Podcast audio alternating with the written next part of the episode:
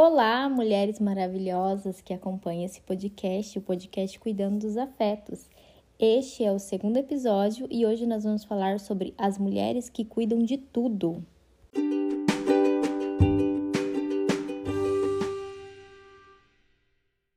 Bom, vamos lá. Hoje nós sabemos que a mulher ela consegue desempenhar várias funções, várias coisas, né? A gente até costuma dizer que a mulher consegue fazer várias coisas ao mesmo tempo, enquanto o homem não.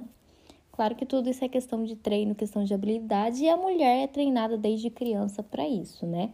A gente, quando a gente vai crescendo, a gente precisa limpar a casa, lavar a louça, fazer comida, olhar tudo que está acontecendo à nossa volta.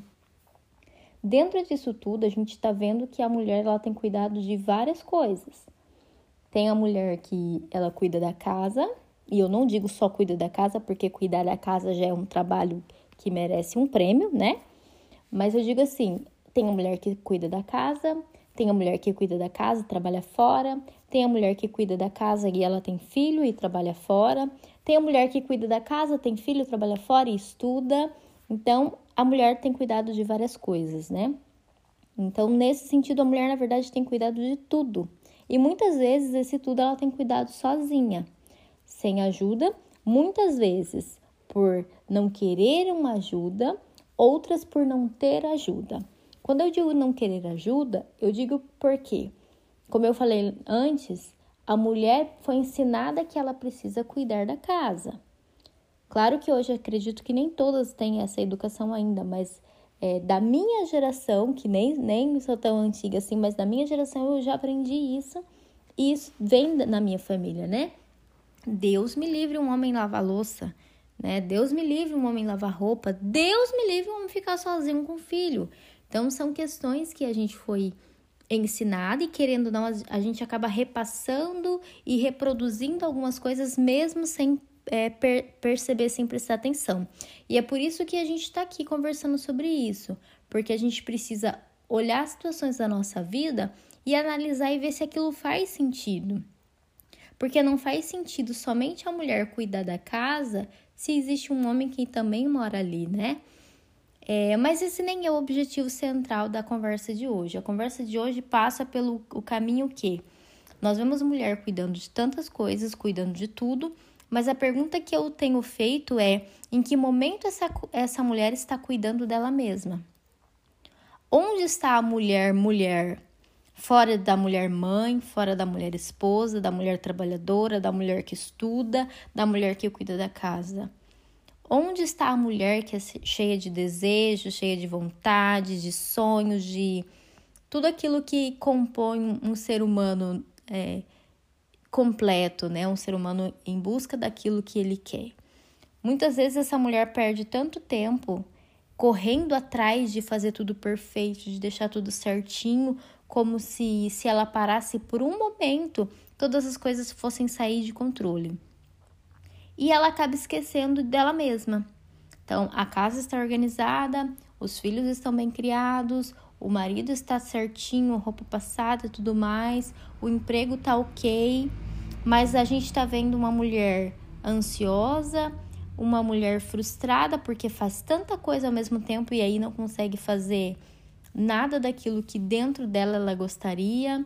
Nós vemos mulheres que se sobrecarregam com coisas além das suas é, obrigações e não coisas que trazem prazer, não coisas que tragam um ganho pessoal, um crescimento. Então, a gente vê mulheres que acabam entrando em crise de ansiedade por estar cuidando de tudo e cuidando de nada ao mesmo tempo. Porque quando você cuida de tudo que está à sua volta e você esquece de cuidar de você mesma, é como se você estivesse cuidando de nada. Porque do que adianta se você não está conseguindo usufruir tudo aquilo? Do que adianta se você não consegue aproveitar? Vamos por você cuida da sua casa, você cuida do seu filho, mas você está destruída emocionalmente porque você não consegue parar um segundo para cuidar de você mesma. E da onde vem essa questão de não parar e não cuidar de si mesmo. Vem de toda essa pressão e de toda essa crença que você precisa dar conta, que uma mulher consegue fazer várias coisas, que você não precisa de ajuda, que Deus me livre se você parar um momento. Deus me livre se você deixar seu filho com alguém para você dar uma descansada, para você dar uma passeada. E a gente precisa falar sobre isso. A gente precisa olhar com atenção e com calma e ver que a gente precisa, em alguns momentos, dar uma parada, dar uma descansada, dar uma passeada, nem que seja uma volta na quadra para colocar a cabeça no lugar, para olhar para si mesmo, para sentir como que as coisas estão dentro da gente. Porque a gente pode organizar uma casa inteira. Se dentro de nós nós não estivermos organizadas, é como se tudo estivesse bagunçado. Então você vai ficar sempre querendo organizar, organizar, organizar para o lado de fora, sendo que o que precisa ser organizado é algo interno. E como que eu faço isso? Eu preciso parar, respirar e olhar para si mesmo. A partir do momento que a mulher consegue parar e olhar para si, ali ela vai conseguir compreender e entender aquilo que ela precisa, aquilo que ela precisa mudar, aquilo que ela precisa melhorar, se ela precisa eliminar algumas coisas da sua vida, se ela precisa colocar algumas coisas na sua vida, mudar a sua rotina. E isso vai causar uma transformação, uma mudança né, de vida, de valores, de questões, um resgate de si mesmo.